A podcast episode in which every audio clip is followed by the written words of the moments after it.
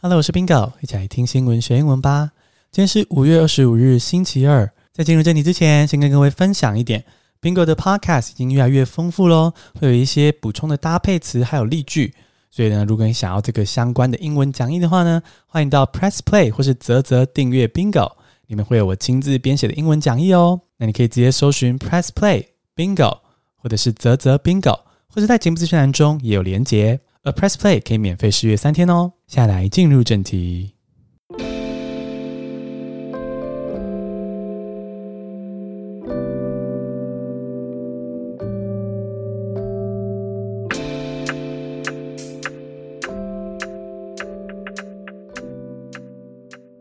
第一个单词是 overwhelm，O V E R W H E L M，overwhelm，压垮、压倒是动词。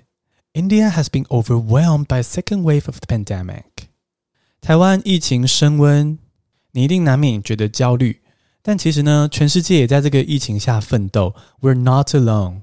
好像是前阵子新闻就报道说，这个印度有第二波的疫情爆发嘛，相信你们有关注到。那恒河上甚至就是会有飘着尸体，哦，到现在还是很严重哦。那回头看，印度当初会爆发，是因为呢，他们有了一点点的疫苗之后呢，哦，就是有一些人接种之后呢，他们就开始开放竞选跟宗教活动这种一群人群聚的活动，就就造成了这个病毒就大肆的传染，然后还出现印度变种病毒，整个状况就一发不可收拾。那从印度的这个疫情来看哦。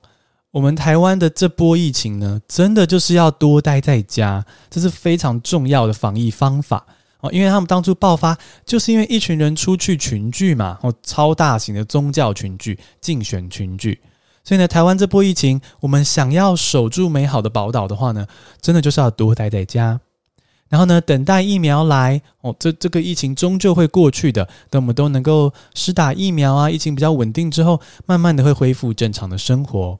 那目前呢，印度是被疫情给压垮了，overwhelm。那这个 overwhelm 这个字呢，它其实有情绪溃堤、被情绪淹没的意思。比如说，哇，他现在超级想家，你就可以说，She feels completely overwhelmed by feelings of homesickness。他超级想家，被想家的情绪给淹没了。那或是他被罪恶感给淹没，He feels completely overwhelmed by feelings of guilt。那或是呢？如果诶，这群小孩很兴奋然哦，这种正面的情绪，兴奋到不行，被兴奋的情绪淹没，你也可以用 overwhelmed 哦。哦，比如说，These kids were overwhelmed with excitement. These kids were overwhelmed with excitement. 他们超级超级兴奋。那这个情绪淹没之外呢，也可以指一件事情，呃，把人给挤倒、压垮了哦。比如说，今天某个单位有很多人申请要加入。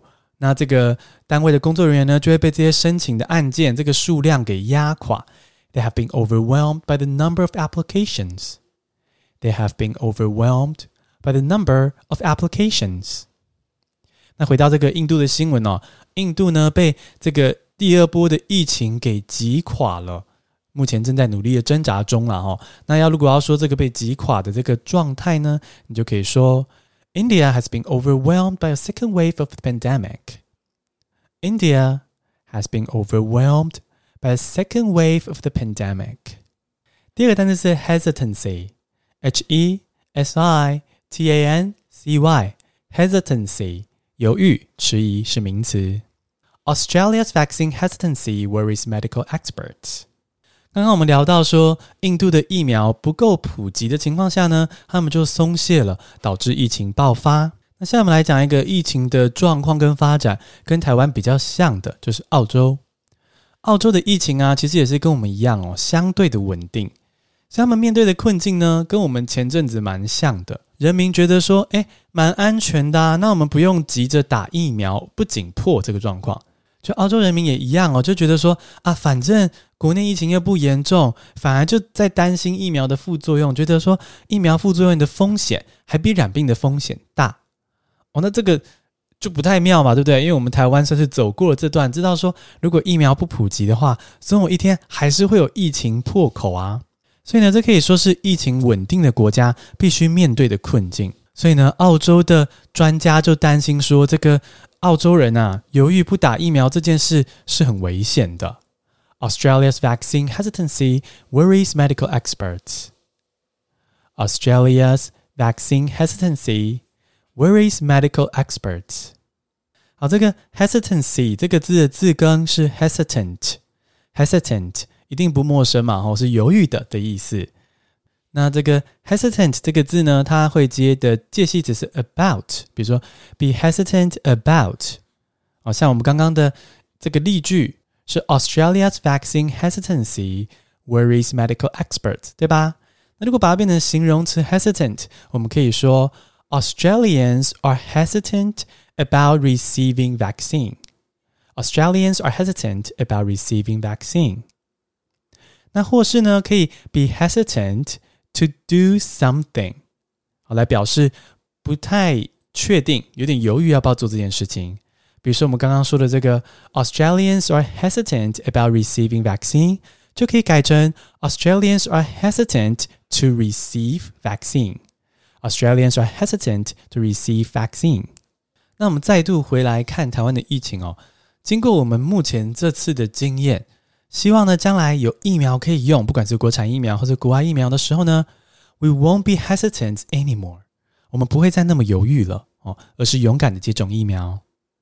第三个单词是 meltdown，m e l t d o w n，meltdown，崩溃失控是名词，呃，是指自闭症患者这种崩溃失控哦，不是一般的情绪崩溃失控。A kind stranger laid on the ground to calm a boy with autism amid his meltdown。这一则新闻一样来个暖心的好消息，而且呢，Bingo 也要分享一招助人的小诀窍。哦，英国有一对母子，这个小孩子小男生有自闭症，那他们呢到海边散步，结果因为某些环境的状况，触发了这个小朋友崩溃失控 meltdown。那这不是一般的小朋友的闹脾气哦，哈，是自闭症的一种状况。那这个小朋友他 melt down 之后呢，他就趴在地上，或许呢，甚至有大吼大叫这样子很激动的情绪。那很多路人呢就经过，要么不理，不然就是投以很嫌弃的眼光。哦，就是你知道，有时候捷运上如果或是公车上如果有小朋友吵闹的话，有些乘客会去就瞪那个母子嘛，瞪那个妈妈或是父子这样子。那就是有些人就是这样子啊，不理或者嫌弃的眼光。而这次的 melt down 又特别的激动。妈妈没有办法像平常一样顺利的安抚他，诶，结果呢，就有一名陌生男子走过来问这个妈妈说：“Are you okay？” 然后他就得知了说：“哦，小朋友在这个状况。”然后呢，这个男子居然就趴在地上，脏脏的那种柏油路哦，趴在地上跟这个小男生对话，安抚他。那后来呢，陪他走回这对母子的车，是个非常非常温柔又有技巧的一个路人。这如果你要形容这个善举、这个美好的画面呢，你可以说：A kind stranger laid on the ground to calm a boy with autism amid his meltdown. A kind stranger laid on the ground to calm a boy with autism amid his meltdown. 那看到这则新闻的时候呢，我就联想到最近听的一个 podcast，哦，是我很爱的节目 NPR Life Kit。那这集呢是 Be a Better Bystander。就是呢，当一个更好的旁观者，有点像是他在教我们在旁观事件的时候要怎么去帮助人，伸出援手，然后又不会让自己危险。那其实这一集呢，这个 NPR Life Kit 这集呢，他是在讲说这个 Asian Hate，就是嗯，国外去歧视跟攻击亚洲人这个问题。那他的受害者就是有一位受害者就现身说法说，他当初被一个人就是突然路人就揍他一拳。然后呢，结果旁观者居然大家就是要么就是不理，或是看起来很困惑，不知道发生什么事，就是没有旁观者伸出援手。